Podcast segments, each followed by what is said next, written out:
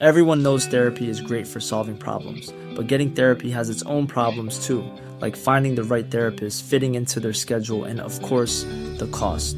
Well, BetterHelp can solve those problems. It's totally online and built around your schedule. It's surprisingly affordable too.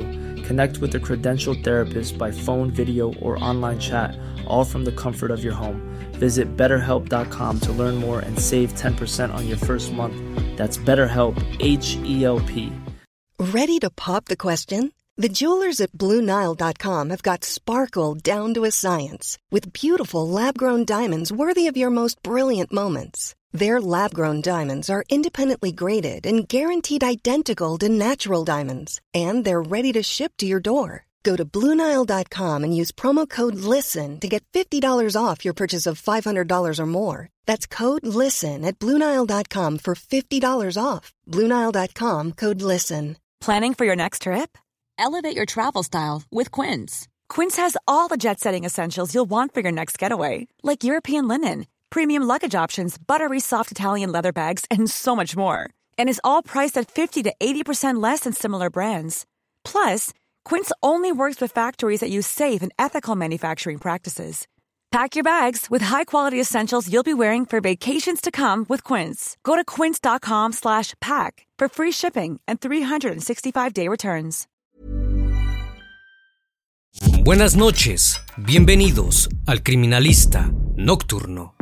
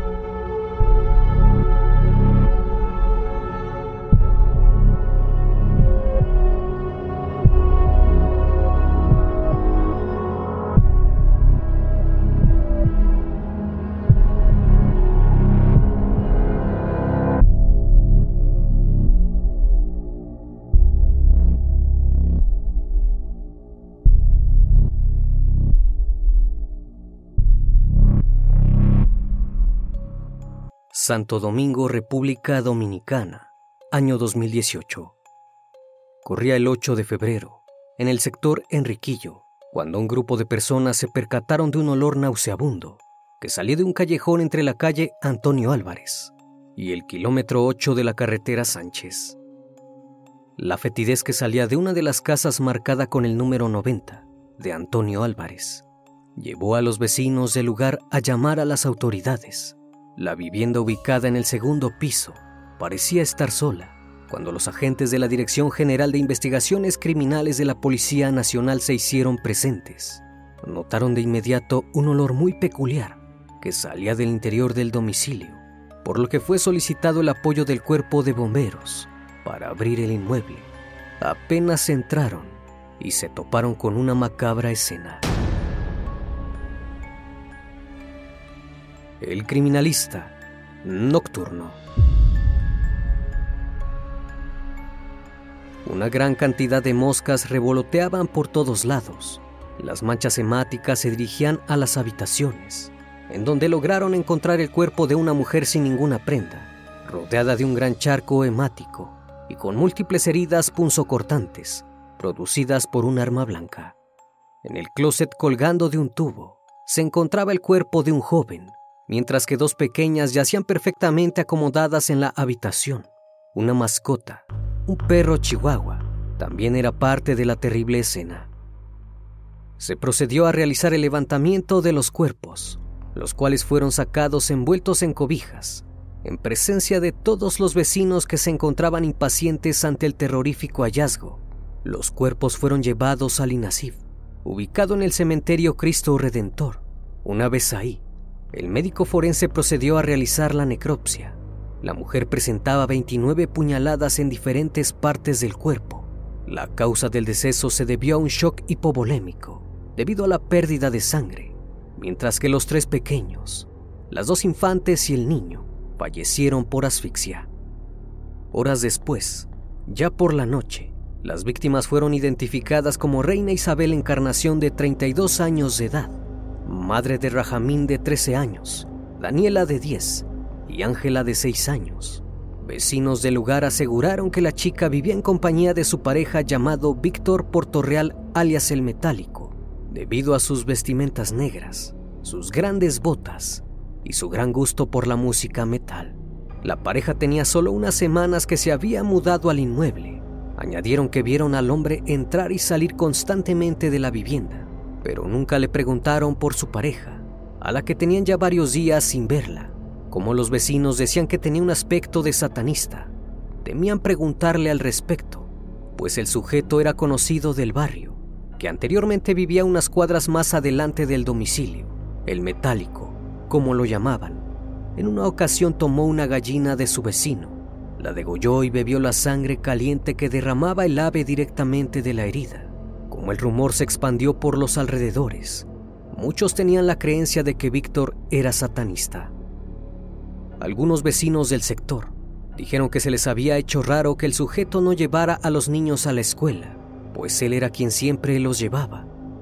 Al día siguiente del hallazgo, el sospechoso quien se había convertido en uno de los hombres más buscados fue visto en el sector 30 de mayo, sobre la calle central, en compañía de algunos sujetos, por lo que se reportó de inmediato a las autoridades quienes durante la mañana de ese viernes detuvieron a Víctor Portorreal por ser el principal sospechoso de los crímenes.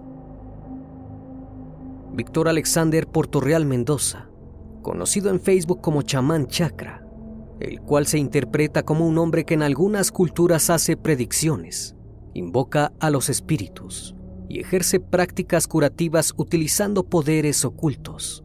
Era mecánico de motos Harley Davidson y tenía una relación con Reina, para sorpresa de la policía, el hombre admitió los hechos y declaró sentirse arrepentido por lo sucedido y que todo lo que había hecho era por problemas económicos. Supuestamente relató que los hechos ocurrieron el 4 de febrero por la mañana, cuando tomó la decisión de ponerle fin a la discusión que había tenido con Reina. Mencionó que fue a la cocina y tomó un cuchillo mientras ella dormía en ese momento aprovechó para apuñalarla en el cuello, tapándole la boca para que no gritara. Posteriormente la apuñaló en el cuello en múltiples ocasiones. Para ser exactos, 29 heridas fueron las que le provocó a su pareja. Al ver que estaba moribunda, decidió amarrarla a la cama con una bufanda y ahí la dejó hasta que falleció. Posterior a eso salió de la habitación y se dirigió al cuarto de las niñas y le pidió a Daniela la mayor ir a la tienda a comprarle unos cigarrillos. Mientras Ángela aún dormía y Rajamín jugaba en la parte delantera del primer nivel de la vivienda en que residían, relata que aprovechó la ausencia de ambos niños. Decidió ahorcar a la pequeña Ángela con una corbata. Cuando Daniela regresó, tomó la misma corbata y procedió a estrangularla hasta terminar con su vida. Cuando Rajamín regresó a la casa después de jugar, Víctor le pidió lo acompañara y estuvieron afuera durante todo el día. Ya por la noche regresaron al domicilio. El chico se percató de la ausencia de su madre y de sus hermanas. Aún así durmieron en la casa, con los cuerpos aún dentro. Ya por la mañana, el sujeto tomó dos corbatas y colgó al niño del tubo del closet y además asesinó al perro chihuahua que los niños tenían como mascota. Tras asesinarlos de forma tan cruel, él siguió haciendo su vida normal en el barrio. Entraba a la casa, salía a la calle, volvía a entrar y se bañaba, se cambiaba de ropa y volvía a salir. Durante ese tiempo, no dejó ver ninguna expresión ni un comportamiento diferente de lo que siempre lo caracterizó. El último día que vieron al sujeto fue el miércoles en la tarde, cuando la gente empezó a advertir que había un fuerte olor a descomposición aunque en realidad sospechaban que se trataba de un ratón, un gato o un perro que se había muerto, y empezaron a buscar para limpiar el área. No lograron encontrar el origen de tan fétido olor, aunque este seguía emanando muy fuerte. Ya por la mañana del día jueves, un chico dijo que el olor salía del departamento de los nuevos vecinos. Un sujeto se acercó al inmueble y también se percató del olor. Rápidamente pensaron que había alguien sin vida al interior, por lo que decidieron llamar al 911 y de esta manera fue que se descubrió el crimen. En un principio se había especulado que Reina estaba embarazada de cinco meses. Sin embargo, cuando se realizó la necropsia, esto fue descartado. Algo que llamó la atención del médico forense fue que a pesar de que los cuerpos estaban en avanzado estado de putrefacción, las niñas tenían signos de haber sido abusadas. Si bien Víctor expresó que el móvil de los asesinatos había sido por problemas económicos, la fiscalía no estaba del todo segura de que en realidad eso hubiese sido el motivo de los hechos, por lo que iniciaron con las investigaciones pertinentes y rápidamente salió a la luz una serie de mensajes de WhatsApp con fecha del 14 de enero, semanas antes del crimen, en donde Reina le reclamaba a Víctor por haber abusado de su hija Ángela mientras dormía. Incluso Reina le había comentado a una amiga que su pareja la había traicionado, por lo cual sentía una gran impotencia y desesperación, calificando el acto como aberrante e imperdonable. También se pudo constatar que días antes, Reina había publicado mensajes alusivos a la situación por la que estaba pasando, afirmando que se sentía decepcionada, traicionada y con un profundo dolor, por lo cual la fiscalía llegó a la conclusión que los horrendos hechos tenían como objetivo silenciar el abuso íntimo cometido. Víctor tenía miedo de que Reina lo denunciara ante las autoridades y revelara lo ocurrido. Por esa razón, cuando vio que la situación se salió de sus manos, optó por asesinarla. Tras su detención, el juez le impuso un año de prisión preventiva en el Centro de Corrección y Rehabilitación de San Pedro de Macorís, en espera de su juicio. Hasta ese momento, el sujeto conocido como chamán chakra no había hecho mención sobre el abuso. Sin embargo, cuando la policía lo confrontó con los resultados de la necropsia y los mensajes de WhatsApp encontrados, admitió los aberrantes hechos, diciendo que una vez que privó de la vida a las niñas, procedió a ultrajarlas. Días antes del hallazgo de los cuerpos, los vecinos habían escuchado gritos en el callejón, pero lo atribuyeron a unas personas que realizaban un culto cristiano en los alrededores. Nadie imaginó siquiera que este sujeto privaría de la vida a su pareja y a sus hijos, pues quienes lo conocían nunca habían presenciado un acto de violencia o discusiones. Muy por el contrario, siempre vieron en Víctor a un hombre atento y pacífico, Incluso Brígida González, la madre de Reina, expresó que la relación que tenía la pareja era muy buena y que él era muy atento con los niños. Nunca los vieron discutir ni enojarse por algo.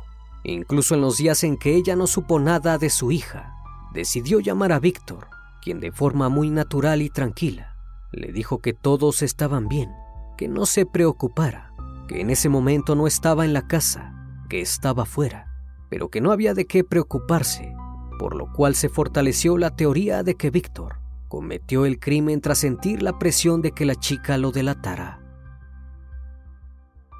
Reina Isabel Encarnación se había separado del padre de los infantes Daniel Boden desde principios del año 2015 y ella había asumido el cuidado de sus hijos.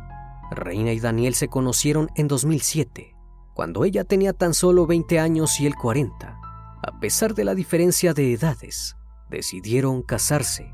En un principio todo en la relación iba de maravilla, y producto del amor que se tenían procrearon tres hijos, dos mujeres y un varón. Conforme fueron pasando los años, los problemas comenzaron a manifestarse, y lo que anteriormente no era un inconveniente, comenzó con frecuentes discusiones, pues ella se veía muy joven al lado de él, y tenían demasiados problemas. Por esa razón se separaron en 2015. Tras la separación, Daniel Boden se quedó a cargo de sus hijos, pero no pasó mucho tiempo en que Reina le reclamara la custodia de los chicos, por lo cual un juzgado de familia solicitó una evaluación psicológica para determinar con quién de sus padres tendrían que estar los niños.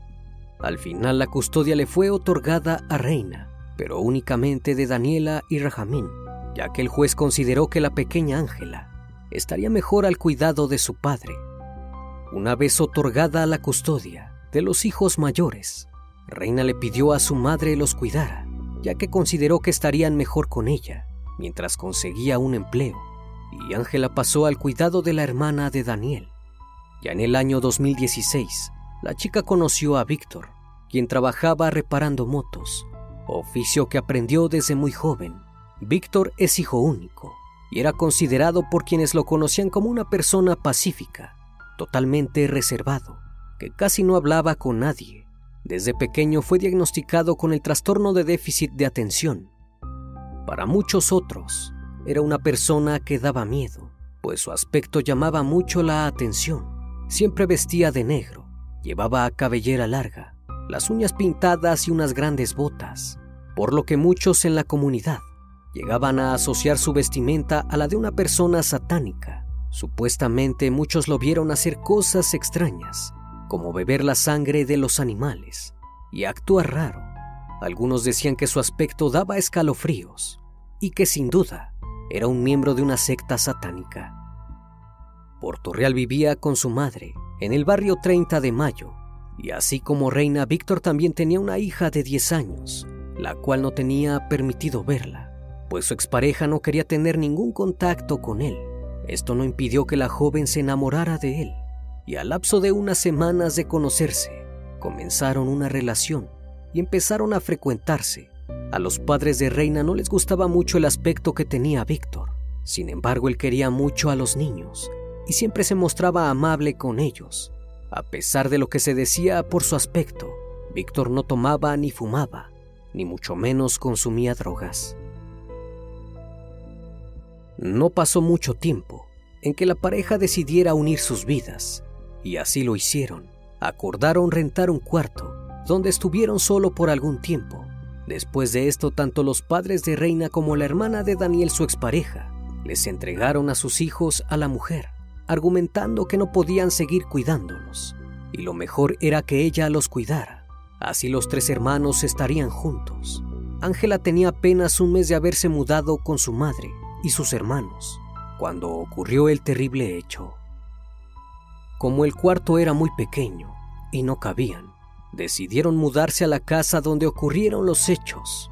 Nadie notó nunca algún comportamiento extraño en Víctor, muy por el contrario, los niños lo querían y él los trataba bien. Los problemas económicos rápidamente se hicieron presentes. La chica perdió su empleo y lo que Víctor ganaba no era suficiente para mantener a todos los miembros de la familia. Supuestamente esto fue el móvil de los asesinatos, aunque después se comprobó lo antes mencionado. Víctor había abusado de Ángela y no sabía cómo lidiar con la situación. Anteriormente Reina había interpuesto una demanda de pensión alimenticia contra el padre de los tres niños, misma que procedió a su favor. Aún así Daniel nunca le dio un solo peso, aunque después él argumentó que sí lo había hecho, pero que había sido en efectivo y no tenía cómo comprobar que en verdad estaba cumpliendo con su obligación. Después de unos meses, el caso por fin estaba listo para ser llevado a un tribunal. Es así que en enero de 2019, el primer tribunal colegiado del Distrito Nacional dio inicio al juicio. Dentro del mismo, se dio a conocer por el Ministerio Público, continuó haciendo su vida de manera normal y al día siguiente, 5 de febrero, se reunió con su amiga Crystal y después fue a la casa del padre de la víctima, ubicada en el sector San Carlos del Distrito Nacional, a buscar ropa de los niños, sin mostrar ningún indicio de lo que había hecho. Al día siguiente, 6 de febrero, el imputado robó una tableta de los niños y la dejó como garantía de un préstamo de 500 pesos que le hizo Antonín Emanuel Gomera para luego ir a disfrutar a la playa junto con su amiga Cristel. El 7 de febrero, la amiga le manifestó que quería ver a Reina y a los niños, con quien también mantenía una amistad, pero el sujeto le dijo que lo dejaran para el fin de semana, porque la casa estaba desorganizada. Posteriormente, el 8 de febrero, vendría la confesión. Cristel Alexandra Tejeda, testigo a cargo del Ministerio Público, declaró que el día jueves 8 de febrero se enteró de la noticia de que los cuerpos de Reina y sus hijos habían aparecido al interior del inmueble que rentaban y que el principal sospechoso del crimen era Víctor Portorreal, su amigo. En un principio pensó que todo se trataba de un error, pues ella había estado con él el día anterior. Cristel mencionó que inmediatamente salió de su casa y llamó a Víctor, pues la acusación era grave. Cuando éste le contestó, ella le comentó lo que había escuchado. Incluso le dijo que estaban diciendo que él se había ahorcado. Él le contestó que sí, que había escuchado eso. Cristel le preguntó dónde se encontraba. Él le dijo que con un amigo que ella no conocía. Posteriormente le preguntó sobre Reina y los niños, pero él les contestó que estaban bien, que estaban en casa. Por un momento se quedó tranquila, pero luego de unos minutos un amigo le llamó y le dijo que necesitaba ir a la casa de Víctor, porque en verdad estaba pasando algo muy raro. Mientras se dirigía para el inmueble, Víctor le mandó un mensaje de texto que incluía el número de la mamá de Reina, del papá de ella y de una amiga. Ahí Cristel le mencionó por qué le enviaba eso y que dónde estaba. El sujeto simplemente dijo que no importaba y después le confesó vía mensaje que había asesinado a Reina y a sus tres hijos y que además se iba a quitar la vida. Posteriormente le dio la contraseña de su Facebook y mientras iba en camino estaba tratando de convencerlo de no hacerlo, pero él le dijo que ya lo había decidido y que no quería ir a la cárcel. Lo único que quería hacer era darle un abrazo de despedida y que todo el mundo fuera a su velatorio, luego de confesarle por vía telefónica el crimen y decirle sus intenciones de quitarse la vida. Le dijo que lo había hecho por problemas económicos, porque no tenía dinero.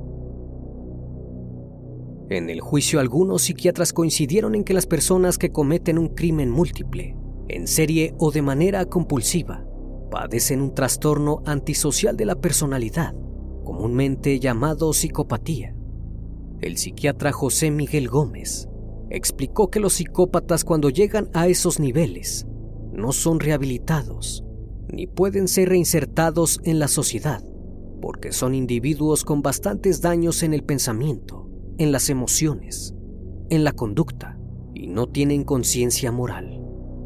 Sugirió que el confeso asesino se ha sometido a las debidas evaluaciones psiquiátricas e incluso a pruebas de control de drogas para determinar si actuó bajo los efectos de algún estupefaciente.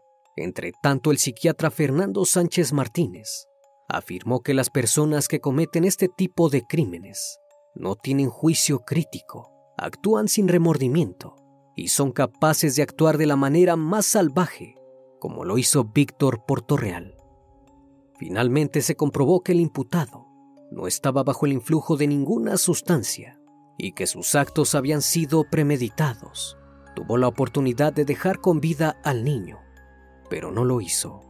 Por el contrario, decidió asesinarlo de igual forma que a su madre y sus hermanas, a pesar de que Víctor Portorreal, alias Chamán Chakra, como se le conoce ahora, pidió perdón por sus actos no fue suficiente pues el tribunal lo condenó a 30 años de prisión por los asesinatos cometidos, considerando el caso como uno de los más horrendos crímenes ocurridos en el país.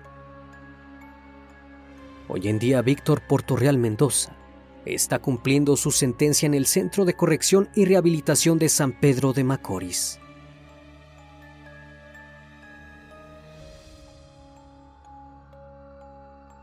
Una vez más, estimado público, agradezco su compañía. Si aún no estás suscrito, te invito a que lo hagas y formes parte de esta gran comunidad. Reciban un fuerte abrazo de mi parte, y no me queda más que desearles que sigan pasando un excelente día y estén de lo mejor. Esto es El Criminalista Nocturno. Hasta la próxima emisión. Buenas noches.